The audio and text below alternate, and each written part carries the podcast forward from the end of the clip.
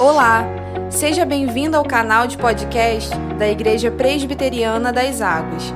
As mensagens que você ouve aqui foram ministradas em nossos cultos por nossos pastores. Deus te abençoe poderosamente. Louvado seja o nome do Senhor que nos traz a sua santa casa, mais nessa noite, para celebra celebrarmos essa data tão importante para a nossa fé essa data tão relevante para a nossa vida e para a nossa caminhada com o nosso Deus, que é a Páscoa. O dia que nós olhamos para o nosso Senhor, o sacrifício feito, a sua ressurreição e encontramos esperança para a nossa vida. Já posso começar lá? A gente vai testar algo diferente hoje e, se Deus nos permitir, vai dar tudo certo.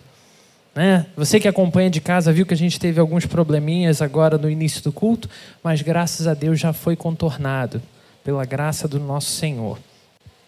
Nós iniciamos hoje pela manhã a série de mensagens nova que tem o tema Viver é possível. E meus irmãos, sinceramente, é muita desgraça acontecendo. Nesses últimos, eu vou botar aí já no pacote, nesses últimos dois anos, parece que foi um, um aglomerado de coisas ruins, desde o Covid, e eu conversava ainda com o Vitor agora há pouco, que doença praga, que não tem um, um padrão de você ser A ou B para desenvolver coisas piores. É uma doença que vem e assola todos. Alguns passam como se não tivesse nada, outros sofrem e acabam chegando ao óbito. Que doença realmente que leva a gente a, a novas concepções, né?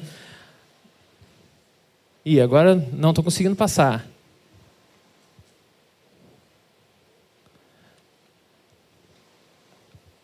Aí vamos ver. Isso, agora vai. Beleza.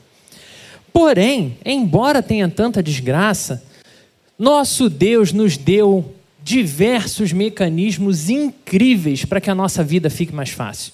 Um deles certamente está na sua mão, no seu bolso ou na sua bolsa, chamada smartphone é um mecanismo excepcional que nos mantém 100% do tempo conectados não só com as pessoas, mas conectadas com as coisas que nós temos interesse, com as coisas que a gente sonha, com as viagens que a gente quer fazer. E tudo isso meio que dá uma noção para a gente de um senso de mais alegria, de mais liberdade, de mais satisfação, apesar de todas as coisas ruins que existem lá fora. Mas além de toda essa questão de estarmos conectados, nós também temos a impressão de que nós temos tempo para todas as coisas. Afinal de contas, eu li até um texto essa semana no Instagram que falava sobre as primeiras pessoas que viraram à noite na internet jogando. Né? Que era aquela coisa de você esperar para ter uma internet melhor, para poder acessar os jogos e tudo mais. Que coisa fantástica, né? A gente poder desfrutar disso. E com isso, muitas coisas na vida foram alteradas. A dinâmica que as crianças gostavam antes da manhã, porque podiam sair para brincar, agora elas têm 100% do tempo. Inclusive, muitas preferem ficar à noite, porque aí não tem a chateação dos pais, não tem incômodo de ninguém, eles são livres para fazer o que quiserem. Nós temos a impressão de estarmos 100% seguros, porque como grande parte das coisas são feitas de casa, são feitas pelos mecanismos eletrônicos, então ninguém de fato pode invadir a minha casa. Meu filho está em casa e está seguro. E se você tem acompanhado notícias na internet, nós não só temos muitos casos de abuso que foram plantados em jogos, em coisas de desenhos infantis, pessoas que se aproximam das pessoas, das crianças por ali, formam amizade e com o tempo conseguem marcar encontros, conseguem fingir, ó, oh, não diz isso para o seu pai não, e tal, e vai forjando, e mesmo em meio a essa 100% de segurança, esse aspecto de segurança, nós somos dobrados por vários motivos. Nós também temos essa necessidade de estar sempre atualizados, e meus irmãos, é, eu já falei com vocês o que eu sofri recentemente, né? Guardo no coração a mágoa de que eu perdi as minhas figurinhas do WhatsApp, porque né, tive que formatar o meu celular. Figurinha que eu coleciono há anos. Tinha figurinhas do Jackson rindo, ele com cara de mal, um monte de figurinha que eu não vou poder usar mais porque eu perdi. Olha isso, na atualização do meu WhatsApp. Mas a gente precisa estar sempre atualizando os aplicativos, a gente precisa sempre estar atualizando tudo, e com isso a gente precisa recorrer a estar conectado para poder estar atualizando as coisas. E tudo isso vai gerando uma série de sensações para a gente de bem-estar, porque eu estou atualizado, eu estou sabendo o que está acontecendo em todos os lugares. Isso enche o nosso coração de motivação. Afinal de contas, quando eu sei de tudo, eu estou na frente de um monte de gente que não sabe tanto quanto eu. Desde notícias de concurso até novas séries que estão sendo filmadas. Parece que a gente ganha trunfos por estar na frente das pessoas. E isso realmente traz animação ao nosso coração, traz um senso de bem-estar, traz um senso de felicidade. E isso gera em nós uma espécie de felicidade, como se a gente pudesse não só vivê-la, mas ter um certo prazer em deixar claro para todo mundo o quão felizes nós estamos, já que a gente tem todas essas coisas. Se você não tem, você não tem, não vou falar Facebook, porque Facebook é coisa do passado, me desculpa se você ainda usa, né? De vez em quando eu passo lá, mas se você não usa as redes sociais, se você não faz isso, parece que você é um estranho. Você está fora de toda essa felicidade que é pregada aí fora, de todo esse bem-estar.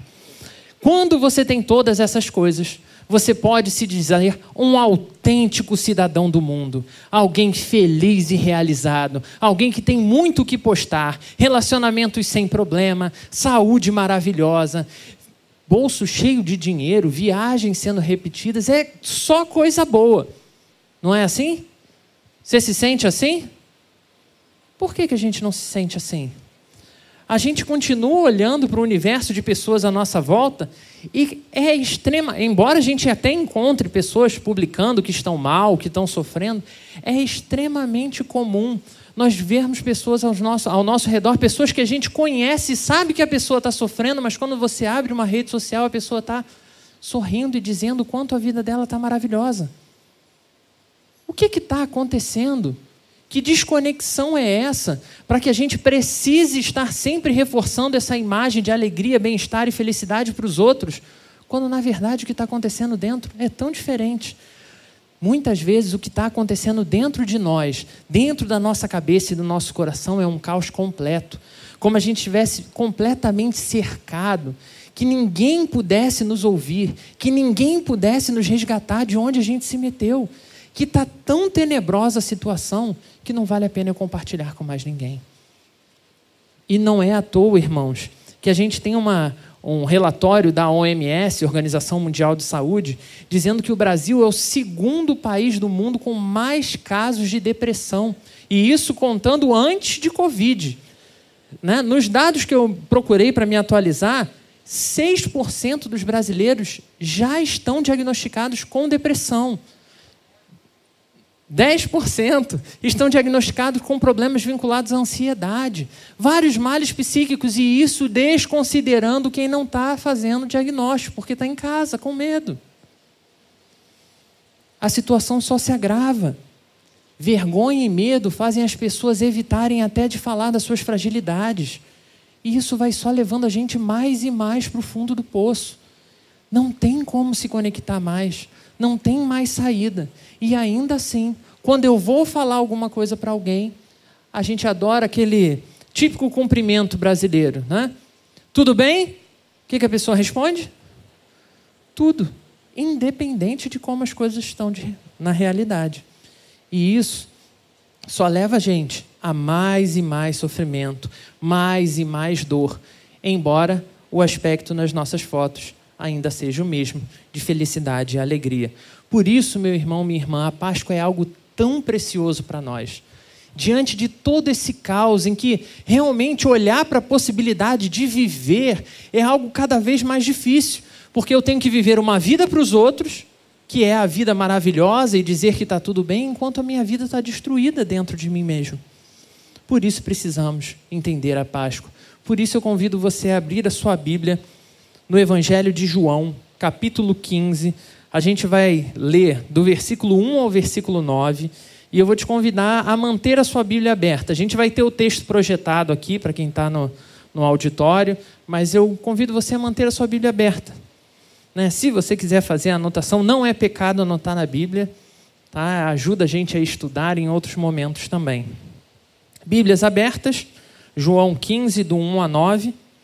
Convido você a fechar os seus olhos. Vamos falar com o nosso Deus mais uma vez? Santo Deus, nós olhamos para o nosso tempo, olhamos para a situação em que a gente vive. E, Senhor, é tanto medo, tanta insegurança, tanta dificuldade de realmente a gente poder se abrir com alguém que seja confiável. Deus, o caos está ao nosso redor e muitas vezes parece que vai nos devorar, se já não devorou. Senhor, é nesse momento da nossa história que o Senhor nos dá a possibilidade de viver mais uma Páscoa. Senhor, que nessa Páscoa o Senhor mude os nossos corações, que nessa Páscoa, diante da tua palavra, conhecendo, Senhor, a relação que precisamos ter com a videira verdadeira, o Senhor nos ajude de fato a encontrar a vida que tem nos faltado. Ajuda-nos, Senhor, a viver para a tua honra e para a tua glória. É isso que te pedimos em nome de Jesus. Amém.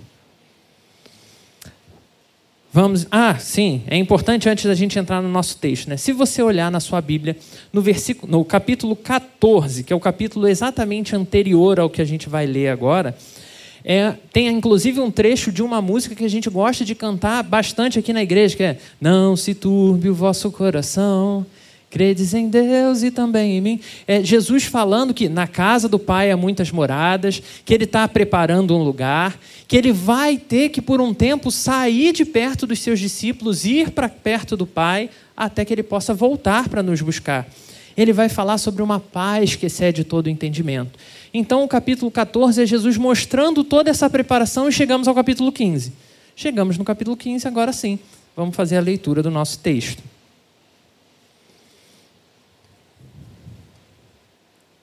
De novo.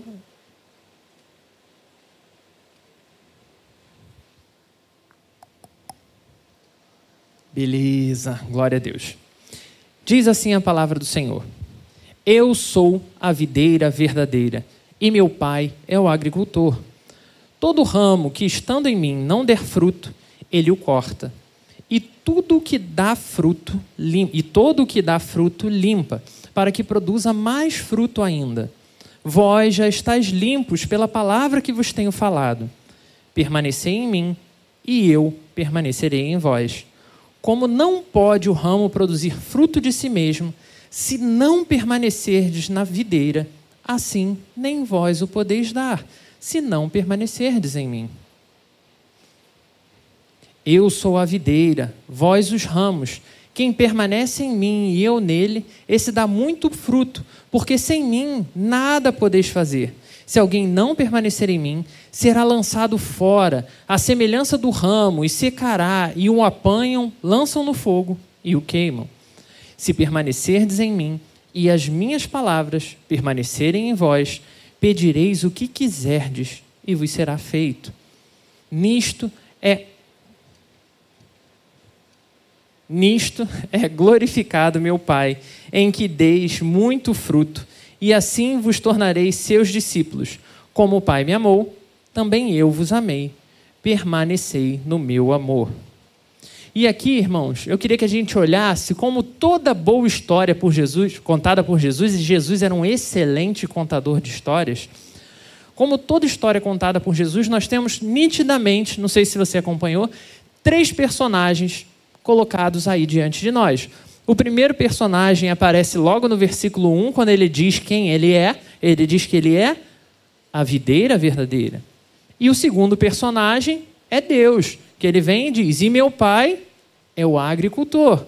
O terceiro personagem vai aparecer só no versículo 5, que somos nós os ramos. Então quero que você já preste bastante atenção, porque são nesses três personagens que a gente vai focar para conversar um pouquinho nessa noite. A videira, o agricultor e os ramos. Dito isso, chegamos à videira. Aí, a videira.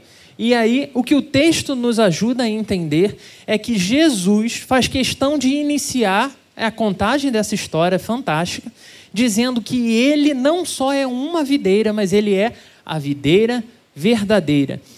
É importante nós olharmos para esse texto com uma certa atenção, porque alguns estudiosos vão dizer que esse momento que Jesus está contando essa história, ele está sentado na porta do templo, onde era encontrada uma grande videira de ouro, fazendo menção a como Israel era a videira do Senhor, ou como Israel era o braço de onde todos nós seríamos abençoados. Era através de Israel que a redenção aconteceria para toda a humanidade.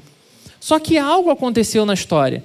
E se você veio acompanhando com a gente né, as séries anteriores, você viu bem marcado isso. Principalmente nas nossas duas últimas pregações aqui, mostrando Davi e mostrando Gideão, que foram homens incríveis, que fizeram feitos incríveis movidos pelo Senhor, mas que eram tão falhos, tão limitados. E por causa, por causa dos comportamentos dele, não só eles sofreram, como o povo também acabou sofrendo. Israel não deu conta desse papel. Por isso, olhar para essa esse uso dessa imagem de Jesus Cristo é tão importante. Jesus não usou uma, uma árvore livremente para contar a história. Ele está falando exatamente para que aquelas pessoas que cercavam ele entendessem que existia uma promessa e essa promessa está se realizando diante dos olhos dele. Que é naquele lugar que a videira verdadeira está se manifestando para que haja vida de verdade. Uma vida que Israel não foi capaz de propiciar, mas em Jesus Todos nós podemos encontrar essa vida. Jesus é a videira verdadeira. Jesus mesmo vai nos dizer no texto que ele dá a palavra. E ele vai dizer que os seus discípulos estão limpos porque ele dá a palavra. E é importante a gente ter isso em mente no nosso coração, irmãos, quando a gente se depara com a ideia de Jesus Cristo ser o Senhor da Páscoa, de Jesus Cristo ser o Senhor da nossa vida. E muitas vezes a gente consegue encontrar tempo para todas as coisas e não para parar um pouco do nosso tempo para ouvir a palavra do Senhor. A gente falou agora há pouco sobre estar 100% conectado, 100% ciente de tudo, e a gente não para para ficar ciente das coisas que são mais importantes para a nossa vida e para a nossa alma.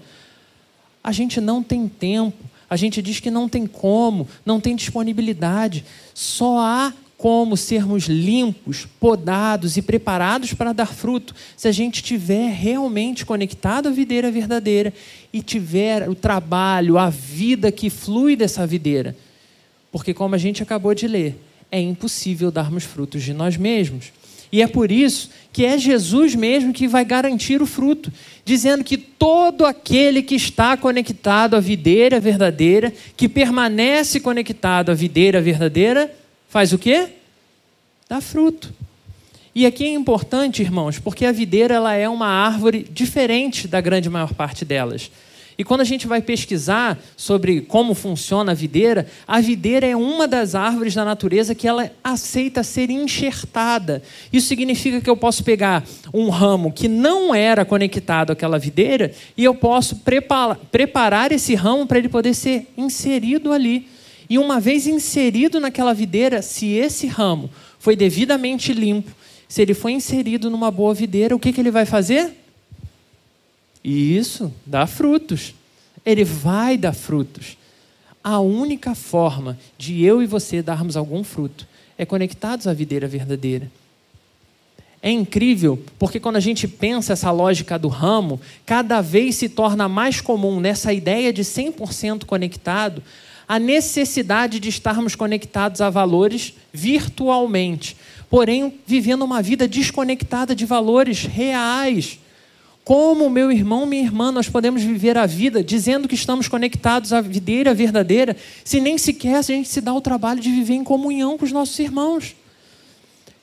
E aqui é importante a gente ter toda a sabedoria para dizer que eu não estou falando em relação aos irmãos que não podem sair de casa por questões de limitação de saúde mas de irmãos que podem sair e saem para muitas outras coisas, mas que não veem possibilidade de sair para ir para a igreja, porque afinal de contas, né? Covid deve gostar mais da igreja do que de outros lugares. E aí, por causa disso, se tornam os cristãos nominais ou os cristãos virtuais que vivem um evangelho que não é conectado ao corpo, que não está conectado à videira verdadeira. Não existe evangelho sem fazer parte de igreja. Não existe evangelho sem viver o ali a caminhada junto com o irmão, se dispondo a orientar o irmão e ser orientado pelo irmão. Ontem nós falávamos lá no, no núcleo dos jovens exatamente sobre essa questão da, da advertência. E meus irmãos, sendo extremamente sincero, eu não gosto de ser advertido. Você gosta? a gente tem alguém aqui que gosta de ser advertido assim? Não, pode me advertir, Felipe, que eu adoro. Né? Eu sou tão ruim que eu adoro ser divertido. Não. Não importa o quão ruim nós sejamos, a gente tem resistência, a gente não quer. E isso tem um nome, meu irmão, minha irmã. O nome disso é pecado. O pecado cega a gente para o caminho certo. O pecado faz a gente se apegar às coisas de uma forma que, mesmo textos bíblicos, podem ser interpretados para oprimir, para fazer mal, e se distanciam dessa forma do que é a proposta do Senhor. Isso significa que eu e você, enquanto servos de Jesus, precisamos estar conectados à videira verdadeira, vivendo em comunhão dos irmãos, porque ninguém dá fruto sozinho. Palavras do nosso Senhor em sua história. Jesus é a videira verdadeira e é ele que vai completar a obra que Israel era incapaz de completar. Se você acompanhou, né, as vezes que a gente veio falando né, do Antigo Testamento, que a gente falou nos, nos passos de fé, a gente citou, quando pegou o texto de Hebreus, então a gente passou ali por um monte de personagens relevantes na história de Israel. E nenhum deles deu conta sozinho de levar o povo para a salvação. Por quê? Porque no que depende de mim, no que depende de você, no que dependeu de Davi, Gideão, Abraão, Noé e tantos outros, somos falhos. Sozinhos não conseguimos. Quem consegue? A videira verdadeira, que está operando a obra em mim, que está operando a obra em você e que ainda vai nos fazer chegar nesse lugar. Mas esse que dá a palavra é o Senhor, não só sendo a videira que distribui a vida para cada um dos ramos, como é o próprio Senhor da Páscoa. E meu irmão, minha irmã, viver a Páscoa é algo mais do que a gente tem vivido. Tem sido muito legal comemorar a Páscoa. E esse ano, então, que esses primeiros meses foram extremamente corridos, assim, só hoje eu conversei com umas 20 pessoas que me disseram assim: Ih, chegou a Páscoa, né? Por quê? Está é, tá corrido. Só que nós somos desafiados a vivermos a Páscoa todos os dias. Se nós estamos conectados à videira verdadeira, a seiva que corre na videira verdadeira, a vida que vem dela é a vida que ajuda a gente a produzir algo. Se eu e você entendemos o valor da Páscoa, nós precisamos todos os dias da nossa vida viver a vida que não é minha, que não é sua, mas é a vida que vem de Jesus Cristo. E isso nos coloca em uma outra realidade, isso nos coloca em uma outra disposição de vida, isso nos leva a olhar ao nosso redor e nos preocuparmos com as pessoas. Isso nos leva a, mesmo com todos os medos de Covid e outros problemas mais, ver que tem pessoas que estão precisando de ajuda. E quando eu digo ajuda, não necessariamente seja você parar e orar por ela naquele momento, seja você colocar a mão no bolso e sair com ela para comprar o alimento que ela precisa. E muitas vezes a gente tem, mas a gente não quer, porque a gente fecha os nossos olhos e vive sim como aquele ramo que está ali pendurado na videira, mas sem uma conexão verdadeira com a videira. Irmãos, quando eu falei de estudar um pouquinho a videira, a videira ela aceita sim muitos enxertos, mas a videira, o ramo da videira, ele consegue viver muito tempo pendurado ali, como se tivesse conectado à videira, parecidíssimo com os outros ramos. Parece videira, porque já foi videira. Parece que vai dar fruto porque ainda está verdinho. Mas sem conexão à videira, é questão de tempo a morte dominar aquele ramo. Morte, não necessariamente de ir ao, ao, à tumba, né? de ir a, a, chegar ao fim da vida. Mas como o pastor Jackson sinalizou muito bem de manhã, muitas pessoas estão vivendo a vida mortas, sem qualquer apego a mais nada, não estão se relacionando com mais nada, não se preocupam com mais nada, seus sonhos morreram, suas motivações morreram. Então a vida que se tem é uma vida só de extensão ali de ah, qual vai ser o dia que vai acabar?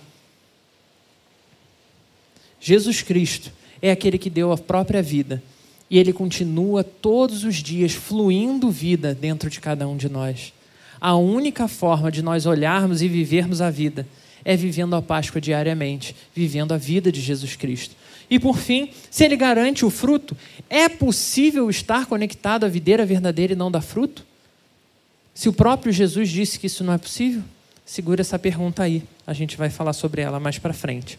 Nosso segundo personagem, quem era? Versículo 1 também. Agricultor, o pai, esse aí. E aí tem três ações também que o Pai faz, descritas pelo nosso Senhor. E é importante a gente olhar quem é que faz essa ação. essas ações são exclusivas do Pai. meu irmão, minha irmã, embora a gente tenha falado sobre videiras, ramos de videira que estão pendurados na videira, embora a gente tenha falado sobre pessoas que parecem videira, que caminham com a videira, mas não são, nenhum ramo tem direito de cortar ninguém. Nenhum ramo tem direito de afastar ninguém. Só quem tem esse direito é o agricultor. Tem uma frase, eu não gosto muito desse homem, não. Quando eu falo esse homem é o pastor Jackson, né? Mas ele tem umas frases, cara, que fica assim na minha cabeça. E ele falou uma coisa que eu já repeti em vários núcleos, né? Que uma vez a gente estava discutindo por uma situação que aconteceu no ano passado em relação ao, ao, ao Floyd, né? Que era o homem negro que um policial branco botou o joelho e mata ele no chão asfixiado. E a gente estava conversando sobre racismo e o Jackson disse algo desse tipo. A igreja é o lugar do racista. A igreja é o lugar do estuprador. A igreja é o lugar da prostituta, do mentiroso, do ladrão, porque é na igreja, na manifestação do Espírito Santo, que essas pessoas vão ouvir a palavra da verdade. E é ouvindo a palavra da verdade que essas pessoas vão poder ser transformadas. E é através da transformação que o Espírito Santo faz que essas pessoas vão ganhar vida. Irmãos, enquanto a gente viver achando que a igreja é o lugar perfeito, só para pessoas perfeitas, o mundo se torna cada dia pior, assim como a nossa igreja. Só o Pai tem o direito de cortar frutos. Ainda que eu olhe e desconfie, ainda que eu olhe e tenha medo, ainda que todos os sinais me levem a pensar, o meu desafio é advertir, como a gente falou, embora seja difícil da pessoa, porque ninguém gosta de ser advertido, orar com a pessoa, orar pela pessoa e pedir para que aquele que pode transformar todas as coisas transforme a vida daquela pessoa ou transforme a minha visão na forma como olho para ela. O Pai é o único que pode cortar ramos improdutivos mas o Pai também é o único que vai limpar os ramos produtivos. E aqui, meu irmão, minha irmã, quero que você olhe, você serve e serva do Senhor, fiel a Jesus Cristo, que trabalhou com toda a sua vida aqui, que se entregou à obra e está se sentindo peneirado nesses últimos anos, está sentindo que várias folhas do seu ramo ali que estavam tão verdinhas foram tiradas de você. Por mais doloroso, por mais doloroso que seja, o nosso Senhor usa mecanismos para tirar coisas da nossa vida. Coisas que muitas vezes para nós parecem maravilhosas e que fazem a gente sofrer por estar tá perdendo. Mas a gente precisa lembrar que quem cuida de mim, quem cuida de cada um de nós, é o perfeito agricultor. E ele não tira nada que vá de fato nos fazer falta. Ele limpa os ramos para que eles possam dar mais fruto o Senhor tem usado a nossa vida. Às vezes, irmãos, a gente não tem noção de como as pessoas têm sido impactadas pelo nosso testemunho, pela nossa pregação, pela forma que a gente faz as coisas. Mas o agricultor, que conhece a nossa vida e a nossa história, ele continua conhecendo o objetivo de cada ato. E ele vai limpando, e ele vai tirando tudo que ele julgar necessário não tenha medo, meu irmão, de dobrar os seus joelhos e clamar: Senhor, eu não quero perder. Mas ao mesmo tempo que você orar, pedindo para não perder, ore também confiando, pedindo: Senhor, me ajuda de verdade a confiar em Ti. Me ajuda a me agarrar no que eu preciso me agarrar. E tudo que precisa ser limpo, tudo que precisa ser removido, tudo que precisa ser tirado da minha vida, que seja o Senhor a remover e não o meu coração. Deus, ajuda-me a olhar além. Ajuda-me a guardar no Senhor, no seu agir poderoso em mim.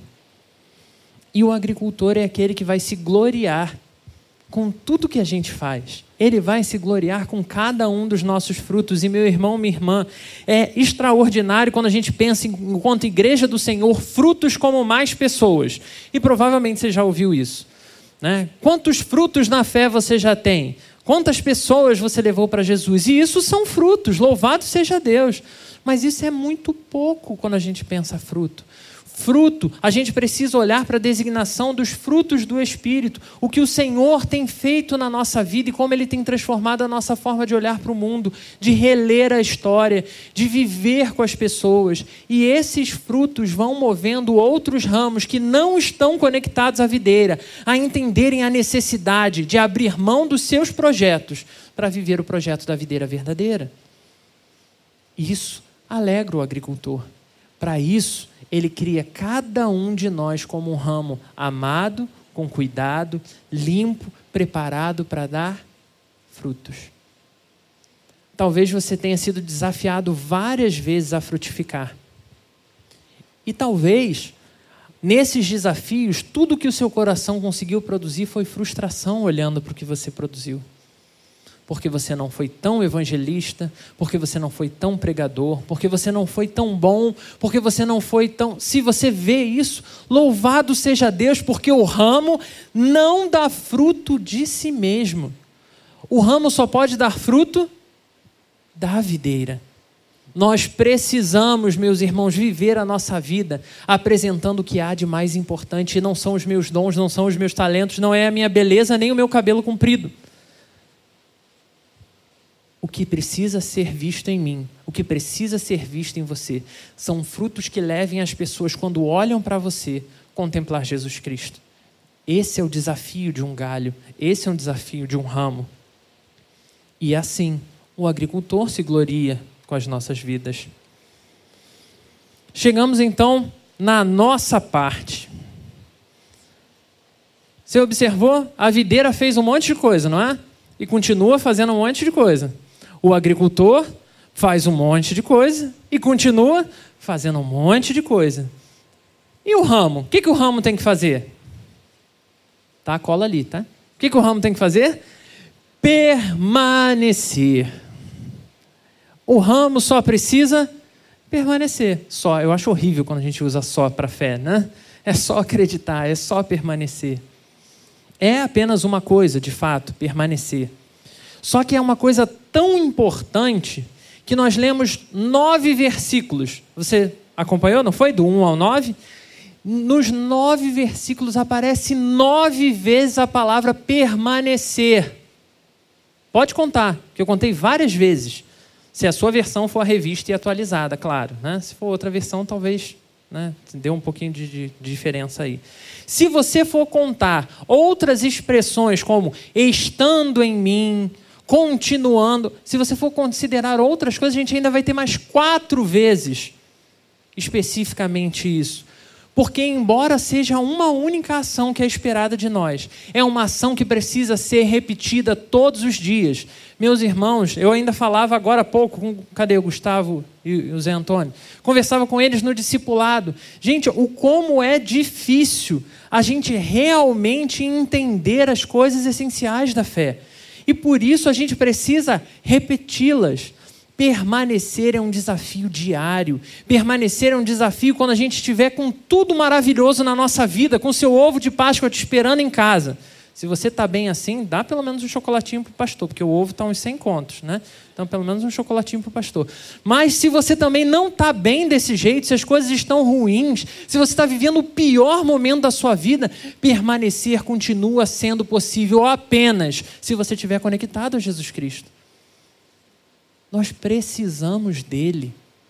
Sem ele não há nenhuma expectativa de nada nem mesmo da gente continuar do jeito que está. E eu não estou falando nem de dar fruto, de conseguir dar mais um passo à frente, de se realmente levantar pela manhã e identificar que eu preciso sair para trabalhar apesar de todos os desafios que tem lá fora.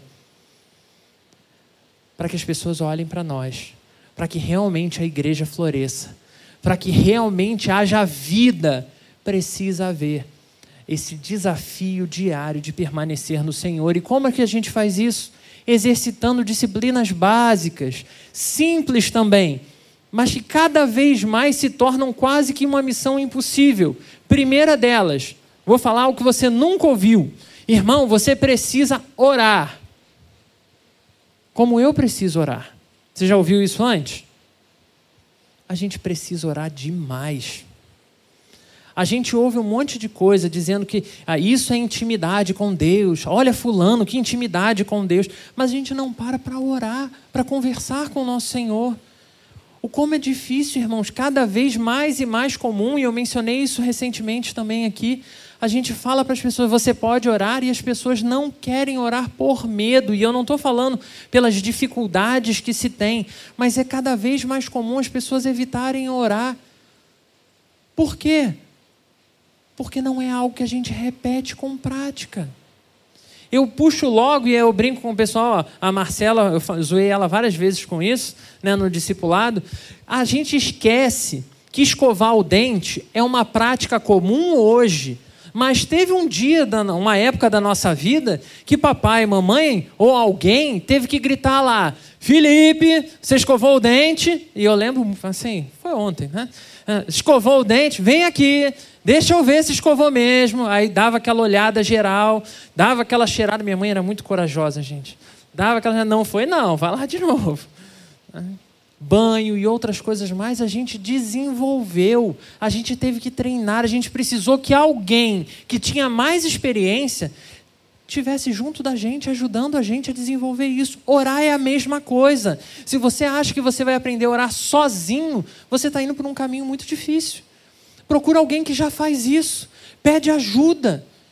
Eu preciso aprender a orar. Eu quero aprender a orar. Ora junto, separa tempo para fazer isso. A mesma coisa em relação a ler a Bíblia. Gente, hoje não tem mais nenhuma justificativa. Hoje a gente tem aplicativo para tudo quanto é recurso. Você pode ler a Bíblia até em muito relógio hoje. Até em óculos, né? Tem aqueles óculos maneirões. Você pode. E quanto mais recursos a gente tem, parece que menos a gente tem interesse em fazer. Permanecer é exatamente esse exercício contínuo, diário, que compete a nós, irmãos. Todo mais vem de Deus. A vida que a gente precisa, a motivação que a gente precisa, a alegria que a gente precisa, vem da videira. Quando eu preciso ser limpo, vai ser o agricultor. O que eu preciso fazer? Permanecer, exercitar, todos os dias dobrar o meu joelho, clamar: Senhor, me dá mais vontade de orar, me dá mais vontade de ler a Bíblia.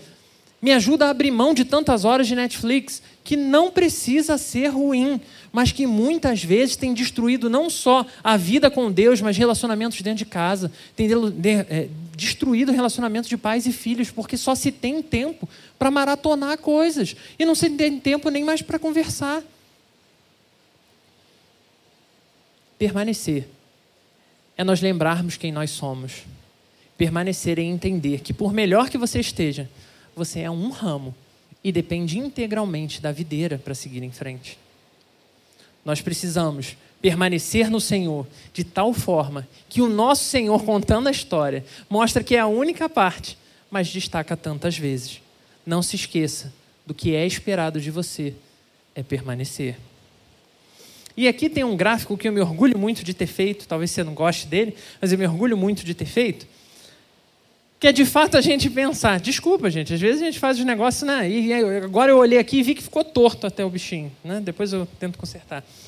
É a gente de fato entender, olhando para esse mapa, o que que é, onde eu exatamente me encontro hoje. Porque o texto é claro em dizer que só existem três papéis e eu não posso ser a videira. Não existe nenhuma possibilidade de eu ser videira. O texto diz que existe um agricultor, mas eu não posso ser agricultor, porque só, existe um agricultor. Mas o texto diz que existe dois tipos de ramos: os ramos que dão fruto e os ramos que não dão fruto. E eu queria que você olhasse para essa parte superior né, do nosso desenho. Você de casa também tem aí. Se tudo estiver correndo bem com a tecnologia até agora. Né? Tá lá? Amém. Quem dá frutos tem um caminho natural nesse dar frutos, que é, uma vez que você dá fruto, o texto fala que o que, que vai acontecer com você eventualmente? Você vai ser limpo. Você vai ser limpo. Não tem um galho, um ramo que vai continuar só dando fruto ali, livremente, sem problema nenhum. Você vai passar por esse processo. Se não passou ou se não está passando. Se é a sua situação, meu irmão, minha irmã, tenha fé Mantenha-se firme no Senhor. Glorifica o Senhor com todos os frutos que você tem dado. Olhe para o Senhor e reconheça que se você tem feito algo bom, é porque Ele tem sustentado você até aqui. E Ele vai continuar sendo glorificado com a sua vida. Mas existe aqueles que não dão fruto. E talvez você se veja nesse lugar como mais um ramo que está ali pertinho da videira, que já não sabe reconhecer mais nem se está conectado ou se está só pendurado. E nesse caso existem duas possibilidades, porque a palavra do Senhor, ela é verdadeira, ela é real, ela é aplicável às nossas realidades e ela diz claramente que quando eu e você éramos ramos, que não mereciam. Nós não éramos conectados à videira de Israel. Nós não éramos nada. Nós éramos os gentios que não tinham direito a nada. O Senhor veio ao nosso encontro, tirou a gente daquela posição e propôs que a gente fosse inserido nessa videira não numa videira de Israel, mas na videira plena de onde flui toda a vida. E se é o seu caso, meu irmão, hoje você pode ter o renovo que o Senhor tem para você. Você pode experimentar a bonança que é ser tomado pelas mãos do próprio agricultor de onde você está, independente se é em meio a pedras, independente se é em meio a lamaçal. Ele pega você, limpa, prepara o melhor lugar na videira para você e não necessariamente o melhor lugar que você quer, mas o lugar que ele tem para você e insere você, para que você receba, para que você viva a vida da videira verdadeira. Mas existe também aqueles outros ramos que não têm nenhum interesse na videira. Eu contei a história recentemente no, nos jovens, ou nos adolescentes, não me lembro agora, de uma pessoa que eu conheci que viveu por um tempo na igreja, realmente se envolveu com a igreja, apaixonou muitas pessoas pela forma como falava e como envolvia as pessoas. Em um determinado momento, a história dele veio à tona e ele era nada mais, nada menos do que um abusador sem vergonha, que se aproveitou do ambiente confiável da igreja e abusou de várias irmãs da mesma igreja. Quando foi descoberto, o que o cara fez? Como um cara mau, pecador, que já estava ali até com uma identidade falsa. Ele simplesmente se mudou para outro lugar. Meu irmão, minha irmã, infelizmente no nosso meio vai continuar havendo pessoas assim. Talvez não na Igreja das Águas, ou talvez até tenha entre nós. Se você é uma dessas pessoas, meu irmão, minha irmã, há esperança no Senhor Jesus. Há vida que flui dessa videira e pode remover o pior que tem no seu coração. E essa vida pode transformar o pior homem, a pior mulher, no maior produtor de frutos.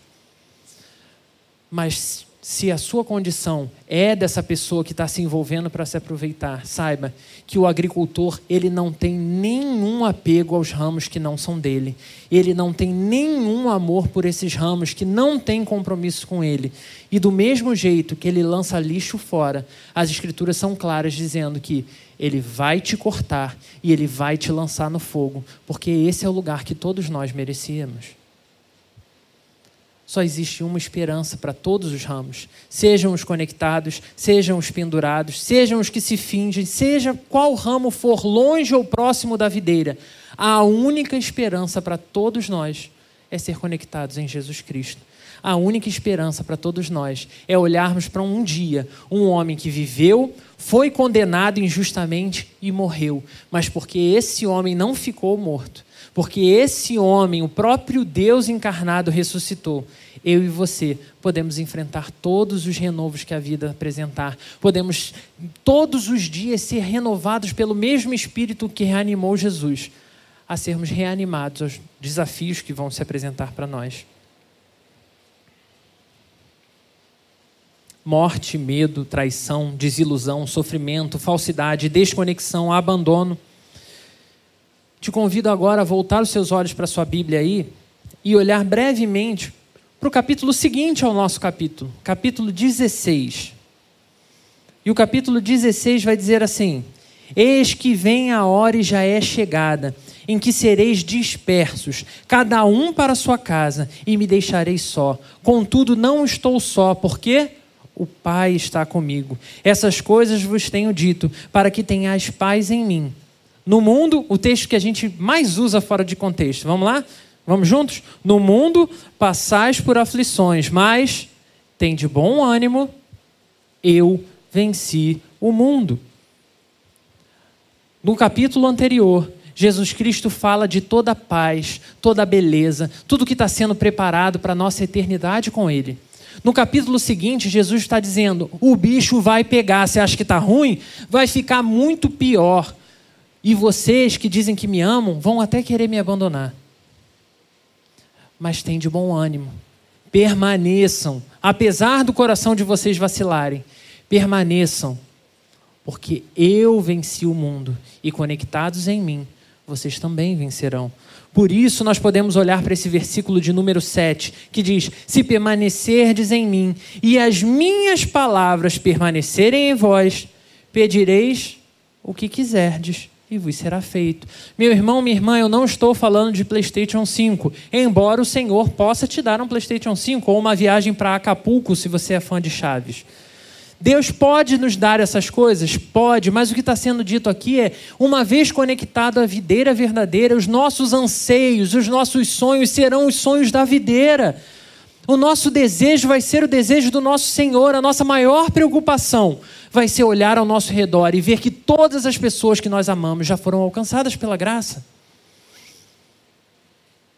Mas quanto mais nós nos focarmos no nosso próprio coração e no nosso próprio desejo, menos apegado às pessoas a gente vai estar, menos fluindo vida da videira, menos capaz de desejar os desejos e sonhos do Senhor.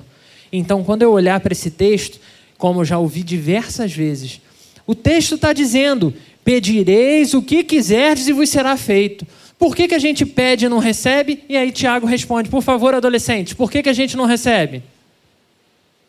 Não faz isso não, enche, enche de orgulho, vai lá. Porque a gente pede mal. A gente pede mal, a gente pede do nosso coração. Enquanto continuar vivendo pedindo só do nosso coração, meu irmão, minha irmã, o fim é certo. Vamos pedir as coisas erradas. Precisamos estar conectados, precisamos permanecer, precisamos entender o esforço contínuo de caminhar com Jesus Cristo todo dia, desenvolvendo a nossa prática de oração, nos esforçando, por mais apertado que seja o seu dia, abre o aplicativo, lê um versículo. Um versículo. E começa a praticar assim.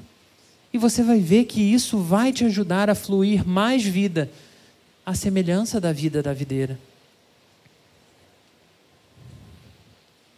Pedireis o que quiserdes, e vos será feito. Se você viver todos os dias da sua vida confiando que o agricultor ama você. O agricultor trouxe você até a videira. O agricultor tem limpado você. O agricultor vai manter você vivo, enquanto a glória dele for ver você vivo. Mas vai chegar o tempo que o agricultor vai te levar para um outro momento muito melhor.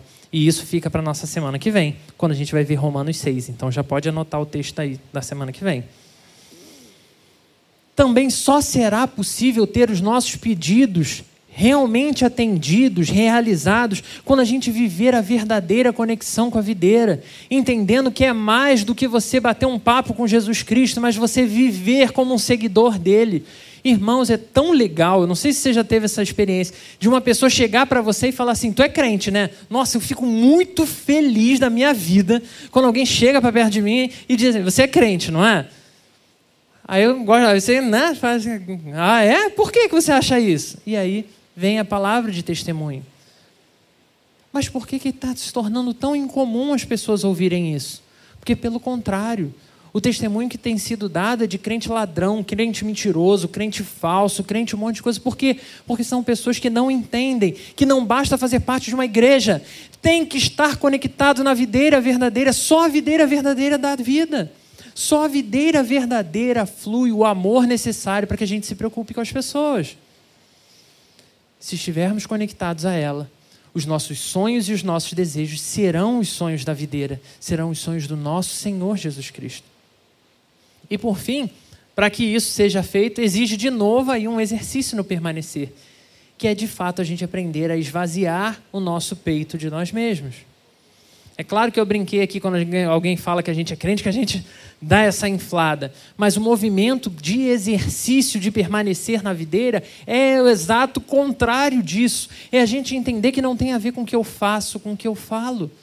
Tem a ver com o que a videira está fazendo na minha vida. Irmãos, e isso é um ato contínuo imaginar que quando essa, esse ramo que sou eu e que é você foi conectado na videira, tinha um monte de coisa, tinha um monte de seiva que já estava dentro desse ramo. As folhas estão contaminadas com essa sujeira, todo o ramo tem um monte de sujeira. Essa seiva que está entrando, ela vai gradualmente limpando tudo que existia antes. E meu irmão, minha irmã, se tem uma coisa que o Espírito Santo faz com todo amor e carinho, é remover as impurezas da nossa alma. Não tenha medo da obra que ele vai fazer em você. Pelo contrário, dobre os seus joelhos e confie no que ele está fazendo. Muita coisa vai sair como muita coisa tem saído da minha vida, tem saído da vida do pastor Jackson, tem saído da, tá, tem saído da vida da liderança da nossa igreja, porque nós continuamos homens falhos, limitados e pecadores que dependem integralmente da videira. Se em algum momento você se perdeu e começou a julgar que você era um dos melhores vasos, um dos melhores ramos, lembre-se, você ainda precisa ser limpo. Você ainda precisa ser redimido pela vida da videira. Chegamos então ao nosso trecho final da nossa mensagem de hoje. Versículos 8 e 9 dizem exatamente assim: Nisso é glorificado meu Pai, em que deis muito fruto, não é que deis fruto, que deis muito fruto. E olha só, Jesus adora uns plot twists, né? Umas, aquele momento assim que aparece aquela imagem da explosão da mente, né? Olha o que Jesus está dizendo: nisso é glorificado meu Pai, em que deis muito fruto, e assim vos tornareis meus discípulos. Você achou alguma coisa diferente aqui? Em geral, qual é a lógica na nossa cabeça? A pessoa vai entrar para a igreja, a pessoa ela vai ter a vida transformada por Jesus, a pessoa vai começar a desfrutar das bênçãos de Deus e aí ela vai dar fruto. Você também pensava assim? O que Jesus está dizendo aqui é que não é essa a ordem a ordem buga a nossa mente. Parece que Deus às vezes dá umas catucadas, né? Assim, para realmente sacudir a gente. Para que a gente entenda que o fruto não tem a ver comigo e com você, o fruto tem a ver com a videira. E aí Jesus arremata a história com esse versículo 9, que é o versículo chave do que a gente está falando aqui, que conecta diretamente o nosso texto com a Páscoa. Como o Pai me amou, eu também vos amei. Permanecei no meu amor. Meu irmão, minha irmã, se existe algo que tem faltado na igreja nos nossos tempos, é amor. Nós temos muitos juízes, temos muito execu muitos executores, muitas pessoas muito cheias de si e que dominam a verdade, que apontam o pecado com uma facilidade ímpar. Mas o que tem faltado a nós é o amor. O que o mundo precisa é olhar para que, mesmo num contexto de ódio, de homens maus, o Senhor de toda a história, calado, aceitou ser moído e torturado por amor àquelas pessoas. O nosso Senhor, no ápice da realização da redenção da minha e da sua vida, aceitou ser completamente destruído ao ponto de morrer por amor a você. E nós, que dizemos ser seguidores dele, muitas vezes não aguentamos que alguém pise no nosso pé e já saímos prontos para agredir a pessoa. O Senhor tem chamado pessoas a entender que Deus, o grande agricultor, amou a sua videira. E num ato extremo de amor a cada um de nós, pega essa videira e oferece ela para ser sacrificada, porque a gente não daria conta. E esse Deus, em um ato de amor, amando a videira e amando, transferindo esse amor da videira a nós, nos desafia também a permanecer nesse amor. E aqui não é um permanecer no amor é, é, teórico, de entender, ah, então vamos cantar, né? We are the world, vamos, vamos amar todas as pessoas, né? Olha que coisa maravilhosa. É de fato olhar e entender que as pessoas precisam de Jesus, as pessoas precisam de esperança, as pessoas precisam de resposta, e você tem essas coisas. Jesus Cristo, é a única solução para todos os homens e mulheres. E você é o ramo que vai ser usado para levar isso. Permanecer no amor do Senhor é entender a sua posição na grande ação missionária de resgate de outros ramos que estão perdidos por aí. Olhar para esse permanecer no amor precisa nos levar agora ao que eu falei, né? Já cantei antes a pedra, ao nosso vínculo com Romanos 6, que vai ser a nossa pregação do próximo, da próxima semana, quando diz no versículo 4 exatamente assim: Fomos, pois, sepultados com Jesus na morte pelo nosso batismo para que, como Cristo foi ressuscitado dentre os mortos, pela glória do Pai, assim também andássemos nós em novidade de vida. E aqui eu quero desafiar você, enquanto ramo de Jesus Cristo, vivendo na videira do Senhor. Quais têm sido os seus frutos? Quais têm sido os sinais de que você de fato está conectado a Jesus? Como a sua vida tem de fato levado as pessoas a contemplarem o amor de Deus? Se você percebe que as pessoas têm enxergado isso, louvado seja Deus. Mas se por acaso, meu irmão, minha irmã, você percebe que tem deixado a desejar, que nesse dia de Páscoa, dia que olhamos para a tumba vazia, você lembre que o Senhor que ressuscitou dentre os mortos, ele foi o primogênito e com ele eu e você fomos ressuscitados da nossa morte para viver a vida de Jesus Cristo que você se sinta desafiado todos os dias, meu irmão, minha irmã, a glorificar ao Pai com seus atos. Seja jogando videogame, seja conversando com seus amigos, seja no trabalho, seja na praia, seja onde você estiver, que você seja movido para que as pessoas contemplem Jesus Cristo, para que as pessoas enxerguem os atos do nosso Senhor e elas se sintam amadas por Deus pela forma que você cuida delas, ama elas e demonstra Jesus Cristo para elas. Você pode fechar os seus olhos? Santo Deus, nós somos totalmente dependentes de Ti, Senhor. Muitas vezes a nossa arrogância, a nossa prepotência nos leva para caminhos, Senhor, que a gente de fato começa a se enxergar melhor do que os outros. Senhor, tem misericórdia de nós. Ajuda-nos, Senhor, a mantermos os nossos pés no chão, ajuda-nos a manter-nos conectados na videira, que os nossos atos bons, os nossos melhores atos, as nossas grandes realizações sirvam para mostrar ao mundo quem Jesus Cristo é. Que de igual forma, Senhor, quando nós vacilarmos, que seja essa conexão à videira a trazer o renovo que nosso coração precisa. Ajuda-nos, Senhor, a viver cada dia entendendo a necessidade de permanecer em Ti que seja o teu Espírito, Senhor, removendo tudo que não presta de nós.